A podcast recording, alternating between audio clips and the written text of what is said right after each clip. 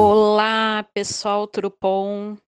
Bom, hoje vamos para mais um podcast dos Rabanetes Selvagens, hoje com a participação especial, especialíssima, do Tiago, Tiago Zanoni, que é da cervejaria Cultibir.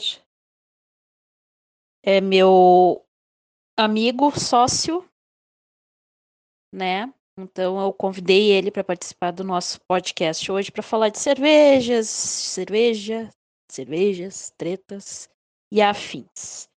Tá, gente? Eu, Carmelita, vocês já conhecem a voz já conhecida nesses primeiros podcasts, ok? Bom, vamos começar pelo seguinte, tá? Uh, uh, eu vou falar umas receitinhas hoje, mas eu vou deixar elas lá pro final, tá?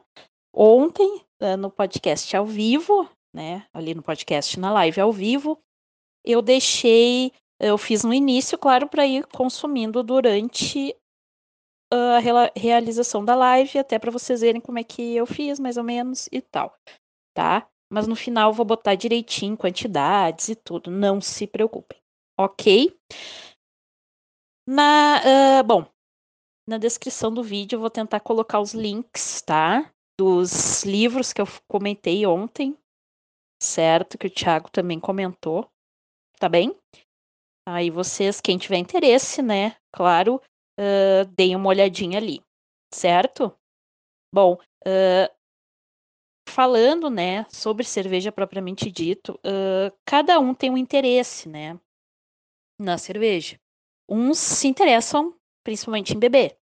Outros, daqui a pouco, depois de beber muito tempo, que foi meu caso, se interessam em produzir e entender melhor esse líquido sagrado. Certo, gente? Então, assim, uh, a gastronomia ela é, ela é, grande, ela recebe muita coisa, ela é, uh, ela é ampla e a gente às vezes enxerga a gastronomia só como comida, mas gastronomia, dentro da gastronomia, há comida e bebida, né? Então, com relação à cerveja, a gente tem que ver o que que a gente quer com a cerveja. E Claro, sempre envolvendo as quando a gente fala em cerveja, a gente está falando de alimento e bebida também, né?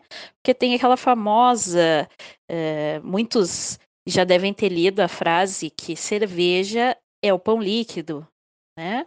Então, a relação de fermentação é muito semelhante, né? Precisamos de cereais, precisamos de água, certo? Então, é isso. Tá bem? O Thiago vai falar algumas coisas uh, e depois eu também vou falar alguns livros, tá, para complementar.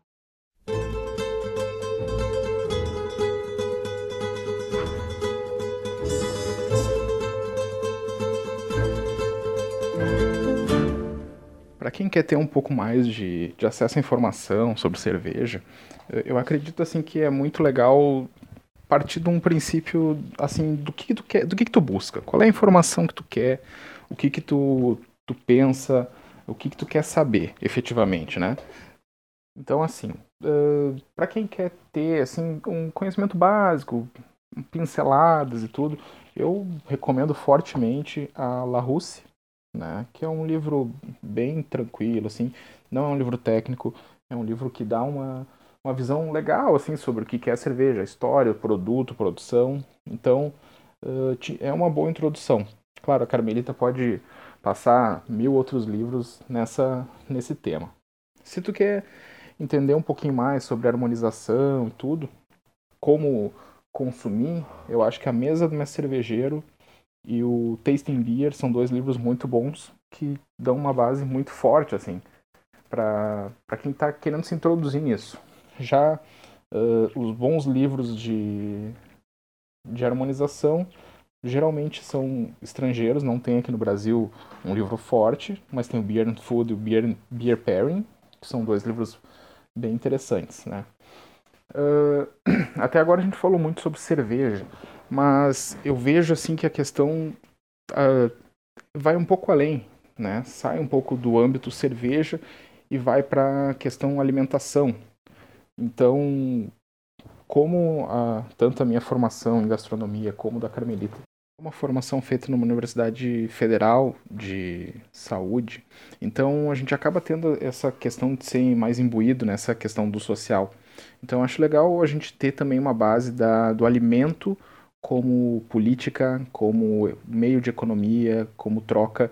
E para isso tem dois livros muito bons, que um deles é o Comida e Cozinha, que é do Harold McGee, e o outro, do Michael Pollan, é o Cozinhando, que é, deu origem até ao documentário Cooked, do Netflix. Ali uh, a gente tem mais ou menos uma visão, inclusive, de bandeiras sociais, assim, feminismo, uh, pessoal da questão de gênero, questão de raça, questão, enfim, de um modo geral, o alimento e as implicações. E, e isso aí é, é muito importante para quem quer ter esse conhecimento e essa noção do, da comida e da bebida como não só como um meio de subsistência, mas sim como um elemento de mudança. E isso é essencial para nós.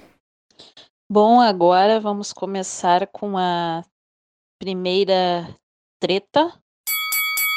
Na verdade, não é treta, é tretinha até, né? Mas eu acho que tem que ficar registrado isso que é que é esse consumo excessivo de álcool nas lives. Não vale a minha, tá?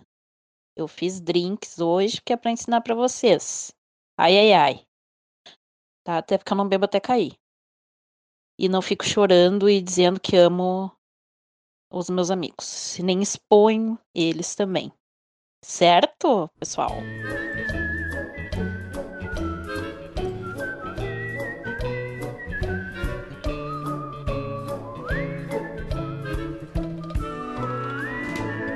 Questão atual, assim, que a gente está tendo um debate também grande é com relação às lives, dos sertanejos principalmente. O que, que acontece? Eles estão sendo normalmente patrocinados por uh, empresas de bebidas e o pessoal está se passando forte, está bebendo demais e dando fiasco. Vide Gustavo Lima, Bruno Marrone e afins. O que, que acontece? O que, que a gente está vendo? A gente está vendo que isso aí acaba se tornando um meio muito barato dessas empresas fazerem o seu merchan. Eles estão usando um, um evento que, em tese, não tem fim lucrativo, mas que eles acabam botando a marca deles e, como a gente sabe, isso aí é exposição de marca, exposição de marca é propaganda, né? Então, realmente não me espanta que o Conar esteja em cima deles e tenha dado toda essa treta aí que está tendo com o Gustavo Lima. Em contrapartida, eu tenho visto muita gente discutir, fazer a correlação entre Big Brother e, o, e as lives. Normalmente é sempre o mesmo comentário. Ah, mas no Big Brother pode e nas lives não pode. Como assim? Eh, eu vejo isso aí também muito mais como uma questão de polarização que a política atual está causando, né? Ah, a Globo é lixo, a Globo tá certa, enfim, né? A discussão aqui não é política, mas é isso que acontece. Uh, a meu ver, essa, essa, essa comparação não tem muito fundamento, né? Por quê? Porque enquanto o Big Brother, para tu ter acesso a esse material das pessoas bêbadas, uh, fazendo fiasco, fazendo esparro, tu não tem um acesso no, na TV aberta. Na TV aberta aparece um flash que o outro de festa, alguma situação pontual, mas se tu quer ver mesmo, ao vivo, tu vai ter que pagar um, um pay-per-view, alguma coisa assim. Enquanto na live, não. Na live basta ter acesso, ter um Instagram, um Facebook, um YouTube e tu consegue assistir, se não hoje, amanhã ou depois. Isso aí tem uma outra implicação que acaba sendo até um mau exemplo para criança, para jovem. Então, eu acho que a atuação do Conar nesse ponto não tem nada que que seja desmerecido. Eu acho que realmente, infelizmente, eles têm que dar uma controlada, porque o pessoal está se passando. É só ver o comparativo. A live da Ivete de pijama. Ela não, ela não precisou dessa exposição. Então, eu entendo que as pessoas têm que saber olhar sem tanta paixão para esse tipo de situação e analisar friamente, analisar com racionalidade, porque essas lives estão sendo muito mais um meio de propaganda e acabam deturpando um pouco né, o fundamento social do troço. que a live, na verdade, era para ser para juntar dinheiro, não precisaria ter uma apresentação de um patrocinador, por exemplo. Mas tudo bem, a gente sabe que patrocínio também é meio de juntar dinheiro. Mas tem que pensar um pouquinho com um pouco mais de carinho nessa situação, porque tu tá tendo uma exposição para criança, tá tendo exposição para adolescente e cada vez mais a gente tem tentado uh, conscientizar para o consumo e isso acaba sendo um serviço muito grande. Bom, né, gente, também complementando, né, o que o Thiago falou, a gente tem que se ligar que esses problemas que tá dando, que as pessoas não podem beber, tem essa questão de a imagem do ídolo está ali, isso pode incentivar, porque dentro do YouTube não tem como, não, né, essas lives, tem live que acontece de tarde, tem live que acontece de noite, tem live que acontece de manhã, então não tem como ter esse controle. Mas também pensar assim, né, gente, as pessoas utilizando de uma plataforma, que é o YouTube, para uh, vender seu peixe, né? É, eu, a gente vive num sistema capitalista, não adianta lá fazer propaganda para Brahma ou nem sei lá, cervejarias em geral. Podia até ser para nossa, tá? Mas tem que ter uma contrapartida, já que estão usando essa plataforma gratuita. Certo? E agora vamos partindo para outra tretinha, tá? Que é uma coisa que às vezes as pessoas olham de fora e se iludem com esse mercado cervejeiro, né? Tem muito iludido aí quem vê de fora, que acha que é mil maravilhas, e é que nem quem pensa que cozinheiro come sempre bem. E a gente sabe que às vezes a gente não tem tempo nem de comer, nem de ir no banheiro. E as pessoas também que acham que cozinheiro come caviar, lagosta, né? Tem gente que vai passar a vida inteira talvez uh, cozinheiro sem ter comido caviar e lagosta, né? É aquela coisa. Você sabe o que é caviar, nunca vi nem comi, eu sou se falar, né? Então, às vezes, as pessoas têm essa glamorização da, da gastronomia e tem essa glamorização quem, vem de, quem vê de fora do desse mundo cervejeiro, sabe? Nem sempre é assim. Claro que o que é muito legal, gente, uh, pesa muito mais tá? Mas ainda a gente enxerga um mercado com certas picuinhas. Eu e o Thiago, a gente já sentiu na pele isso, sabe? De gente que era muito amigo. Quando a gente botou a cara no mercado, as pessoas ficaram bem distantes, tá? A gente também já, já deu de cara, né? Em muita porta e a gente sabe que faz parte. Mas graças a Deus também, ao mesmo tempo, a gente conseguiu ter uma rede de amizade muito boa, né? E isso é uma coisa que não tem preço, né, para nós dois. Coisa que é um bastidor, assim, que quem tá de fora do meio cervejeiro não, não se dá conta, ou talvez se dê conta, mas não sabe que seja tão pesada a coisa, é a briga de cachorro pequeno, vamos colocar assim. O que, que é isso? É muito cervejeiro artesanal, pequeno, médio, enfim, que tem algum problema no ego, parece, porque tem que, tem que brigar com um amiguinho que é cervejeiro também e é competir, nunca é somar. A gente já vive num ambiente de, de competição bem grande e eu acho que que eu vejo muito assim é que nem eu falei, é gente com problema no ego, porque não é tu rivalizando com teu amigo, com teu vizinho que é cervejeiro, que o mercado vai melhorar. Eu acho que as pessoas não se dão conta que a gente não, tá, não tem que brigar entre nós. A gente tem que dar a mão e ir para frente. E enquanto as cervejarias grandes têm esse, têm esse poder, o pequeno briga por migalha. Então é, é uma bobagem isso. Muita gente do nosso meio, inclusive pessoas próximas a mim, a Carmelita, um, acabam discutindo e, e levantando certas bandeiras que nem as próprias, nem eles mesmos conseguem sustentar.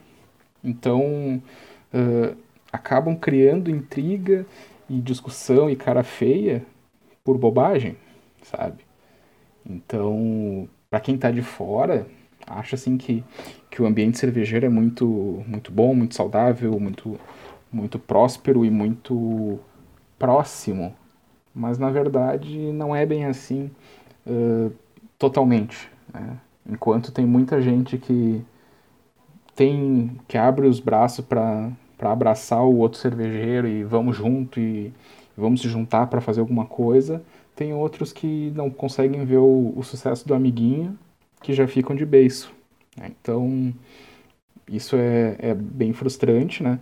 Porque a gente acaba brigando para se manter nos 2% de mercado. E isso é muito pouco.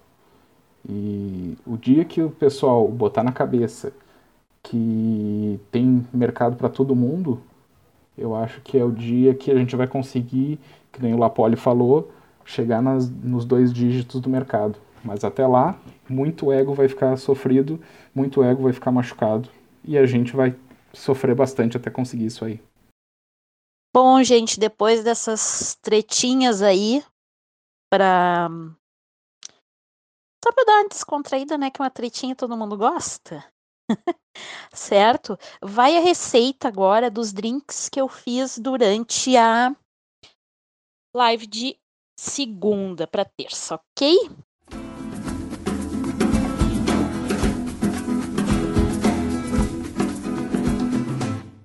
Bom, o primeiro é o gin com cerveja, tá? Uh, vocês vão precisar de 30 ml de gin, 15 ml de mel, 100 ml de alguma cerveja ácida, tá? Uma Catarina. É uma boa ideia. E uma fatia de limão. O que, que vocês vão fazer? Vai ser um drink mexido, certo? Vocês vão fazer o seguinte: primeira coisa que se faz, né? Colocamos o gelo no copo, enchemos o copo, é aquela taça.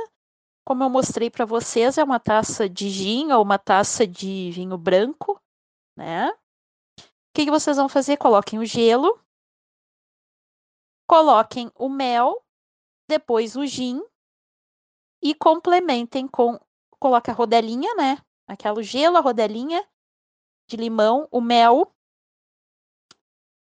o gin e complementem com cerveja, tá? Bem refrescante o drink.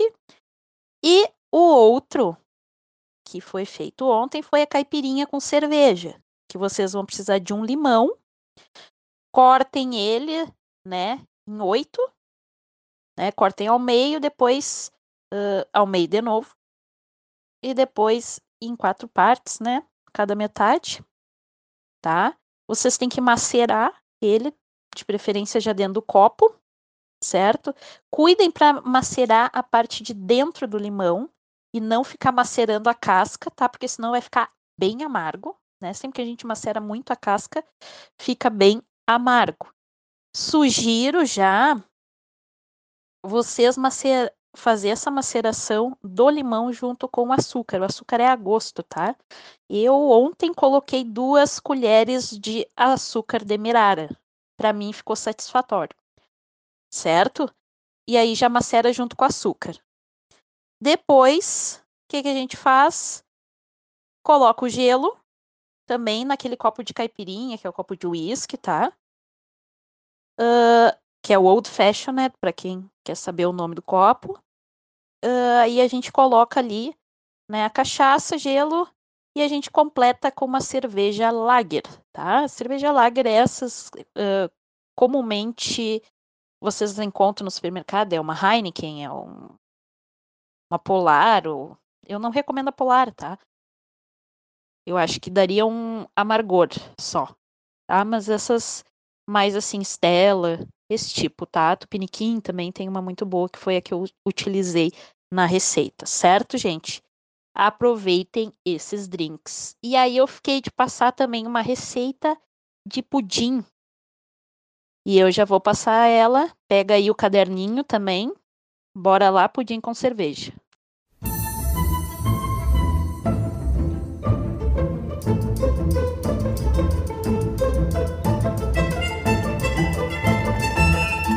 Bom, pessoal, agora a receitinha aquela de pudim de chocolate stout, tá? Ela é do livro Receitinhas para você, cerveja, SESI São Paulo Editora, ok? Bom, ingredientes: uma lata de leite condensado, uma lata de cerveja, que é uh, do estilo chocolate stout, tá? Essa medida tem que, da cerveja tem que ser a mesma medida da lata do leite condensado, ok? Três ovos, uma caixinha de creme de leite e 200 gramas de açúcar. Modo de preparo: derreter o açúcar em uma panela até o ponto de caramelo e usar para caramelizar uma forma de pudim. Eu particularmente, já caramelizo dentro da forma de pudim, tá? Em uma tigela, misturar suavemente todos os ingredientes até ficarem homogêneos. Atenção, não bata muito para não criar muitas bolhas. Aí, depois tu despeja, né, esse líquido nessa forma caramelizada que ela tem que estar tá fria já, tá, gente? Uh, cobrir com papel alumínio e levar para assar em banho-maria. Tá? Bota aí na, dentro da assadeira, dois dedinhos d'água. O forno na temperatura baixa por praticamente, assim, mais ou menos uma hora, ok? Depois tirar do forno, deixar esfriar e levar na geladeira. Pelo menos três horas de geladeira, tá? Senão o pudim vai se desmanchar. Certo? Então é isso, gente. Uh, só uma observação, né? Chocolate Stout é uma cerveja derivada do estilo Stout, com notas evidentes de chocolate. E algumas delas levam chocolate na própria receita. Ok, pessoal? Aproveitem, façam a sua receitinha, mandem fotos, certo? Dos drinks também. Tá bom? Espero que tenham gostado. E até o próximo podcast. Beijo grande, tchau, tchau.